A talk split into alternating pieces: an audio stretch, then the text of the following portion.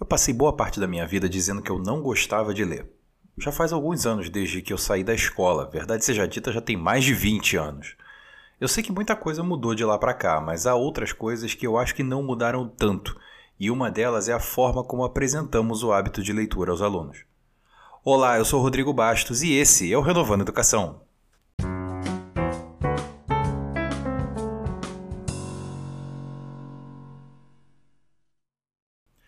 Como vocês sabem, eu tenho dois filhos. Um acabou de fazer cinco anos, o outro tem apenas poucos meses. O meu filho mais velho está em transição de creche para pré-escola e ano que vem começa a alfabetização formal.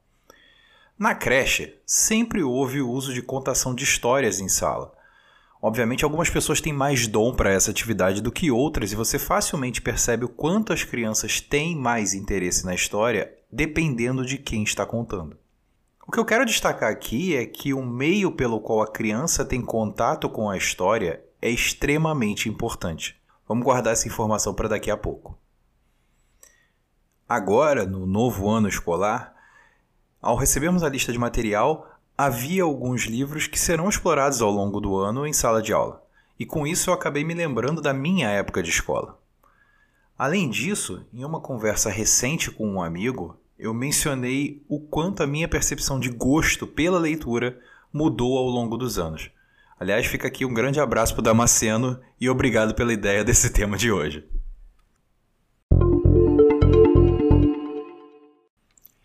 Quando eu estava na escola, lá durante a década de 90, usávamos muito os tais livros paradidáticos.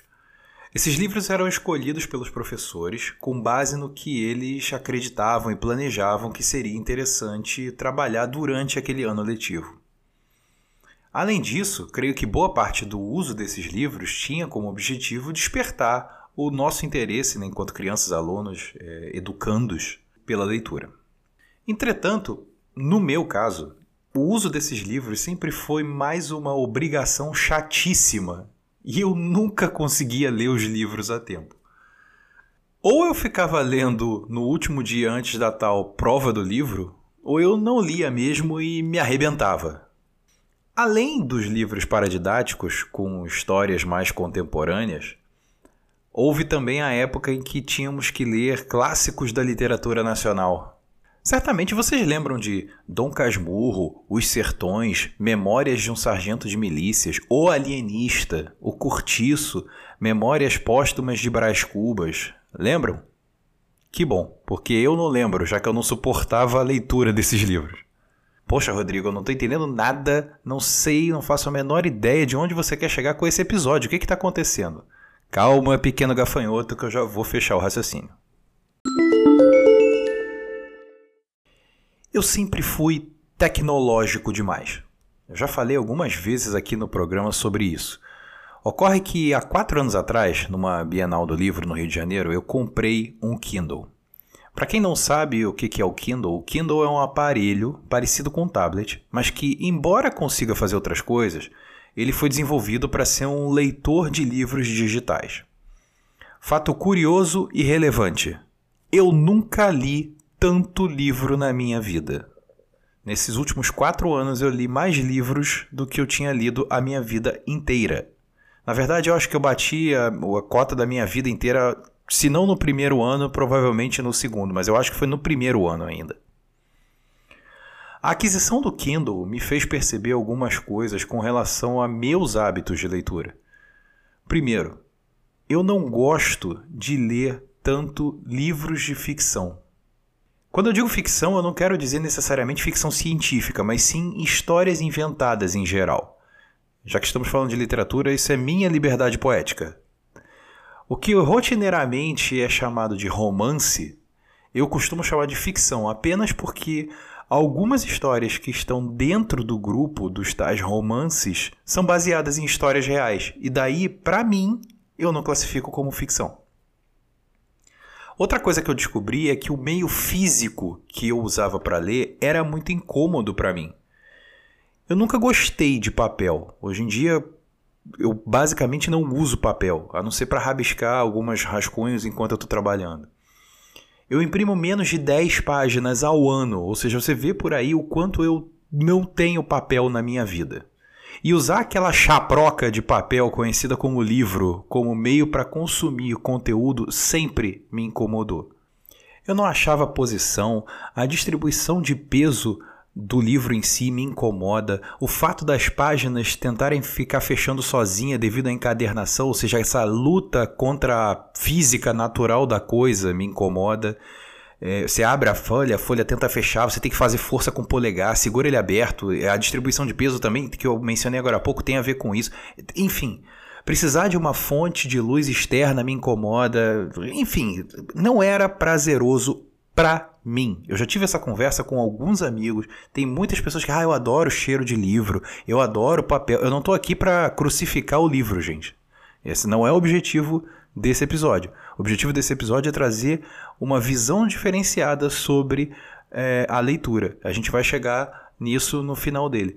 E, mas principalmente baseada na minha experiência e usar isso como uma, é, um ponto de vista diferente para quando a gente estiver discutindo é, leitura com é, as crianças e adolescentes.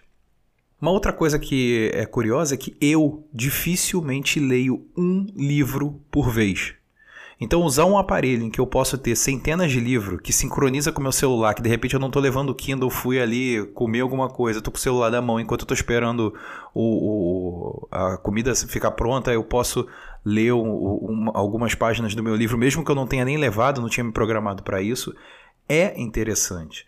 Ele tem a, a, iluminação própria, por exemplo, é muito legal. Eu posso ler antes de dormir sem incomodar absolutamente ninguém. Cara, isso para mim foi um divisor de águas. Além disso, o acervo que eu tive acesso pela Amazon me permitiu entender que eu não lia porque eu estava lendo coisas que eu não tinha interesse. Várias vezes eu pegava um livro porque, ah, pega esse aqui porque é muito legal. Eu lembro claramente, no início dos anos 2000, assim, estava estourado o livro do Dan Brown, né? O Código da Vinci. As pessoas viravam noite lendo o livro de uma vez só. Eu não consigo. E olha que o Código da Vinci tem uma premissa interessante, tem umas coisas legais. Eu até já li um outro livro do, do Dan Brown.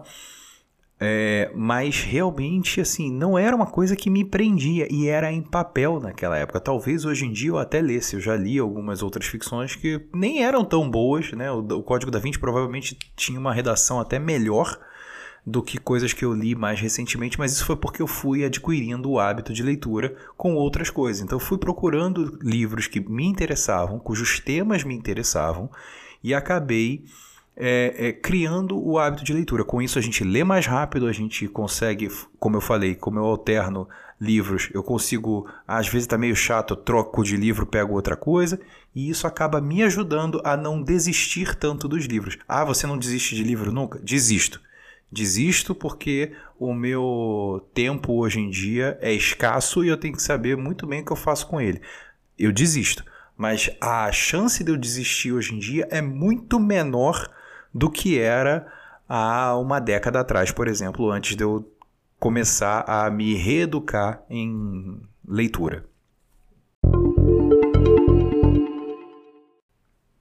Então, o grande ponto desse episódio, meio que autorreflexivo, é o seguinte: hoje eu tomo muito cuidado para observar o que desperta a atenção do meu filho.